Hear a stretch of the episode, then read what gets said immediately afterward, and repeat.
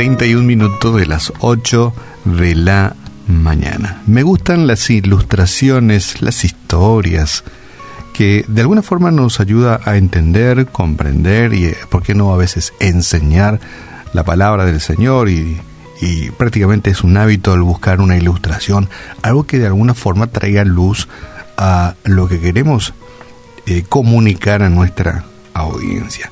Hoy estaba leyendo Mateo 16, verso 25, y traté de mirar varias versiones, ¿verdad?, para ir aclarando y que sea más fácil de entender lo que Jesús nos ha querido enseñar. Y dice Mateo 16, verso 25, porque todo el que quiera salvar su vida, la perderá.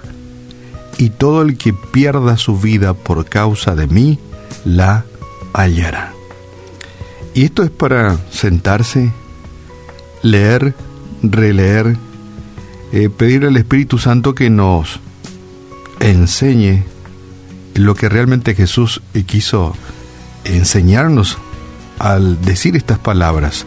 Y tengo otra versión que dice, si tratas de aferrarte a la vida, la perderás. Pero si entregas tu vida por mi causa, la salvarás. Interesante, ¿verdad? Y tengo aquí una ilustración que también es muy interesante y que ojalá traiga luz a, esta enseñanza.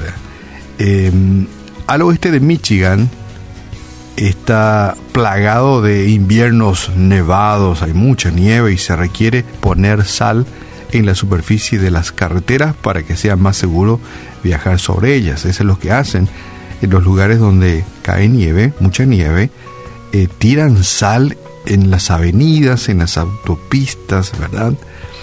El problema es que la sal carcome el chasis metálico de los vehículos. Esa sal que te ayuda a desplazarte, a la vez va deteriorando tu, como dicen los centroamericanos, tu carro, tu coche. Así que ir a lavar el automóvil es un, es, es un ritual prácticamente del invierno, después de transitar por muchos días por las avenidas, las carreteras, pues tenés que lavarlo sí o sí, o si no se te oxida el vehículo. Recientemente estaba casi terminando el proceso de lavado de mi vehículo en un tren de lavado cuando las máquinas comenzaron a rociar un líquido especial por todo el coche. La señal decía que se trataba de un agente secante. Era un agente secante. Pero eso me sonó raro. ¿Cómo va a mojar y va a ser un agente secante si lo están mojando. Mojar algo para que se seque parece contrario a lo que eh, uno espera, ¿verdad? Sin embargo, eso es precisamente para que esas sustancias químicas eh, eh, puedan desarrollar su efecto. Mojan el carro para que se seque. Es un pensamiento contrario a la intuición, ¿verdad?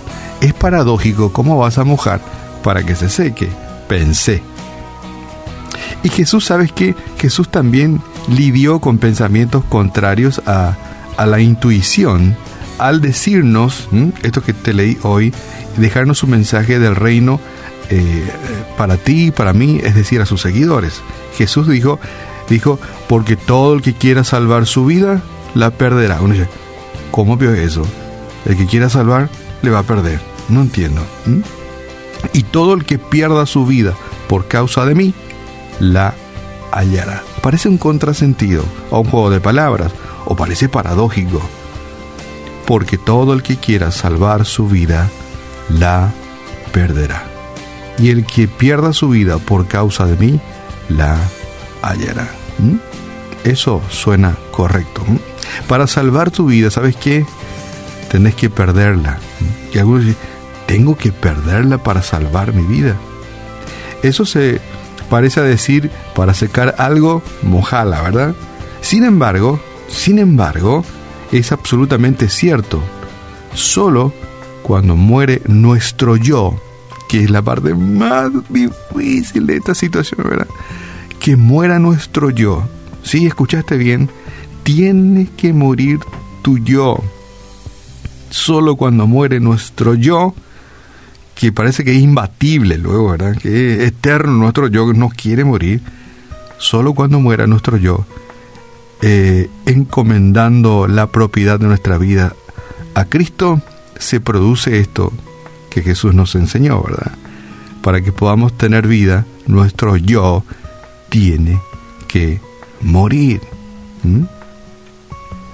Qué interesante. Puede que morir para vivir parezca ser contrario a la intuición, ¿verdad? ¿Cómo es eso? ¿Que tengo que morir para vivir, Pio? Sí, tenés que morir para vivir. Pero es la clave de una experiencia real con Cristo. De manera que aquí está la clave de esta enseñanza. Porque todo el que quiera salvar su vida, la perderá. Si querés vivir la vida a tu manera, ¿sí? A tu manera, a tu entender, a cómo concebís la vida, cómo te educaron o cómo se te antoja, la vas a perder. Pero todo el que pierda su vida a causa de su fe en Cristo, la va a hallar. La clave está en que nuestro yo debe de menguar, debe de morir, debe de desaparecer y tiene que vivir Cristo. En algunas vidas esto se hace casi de forma automática, en otros lleva meses, años y en otros nunca se produce el hecho de que nuestro yo muera para que Cristo viva en mí. Para vivir para Cristo debemos aprender, ¿sabes qué? A dejar morir nuestro yo. Y esta es una frase que deberías de anotarlo en algún lugar porque debería de darse, si no se da de una forma automática, por lo menos gradualmente, entender que nuestro yo tiene que morir. Y te repito, y te dejo, para vivir para Cristo, debemos aprender a dejar morir nuestro yo.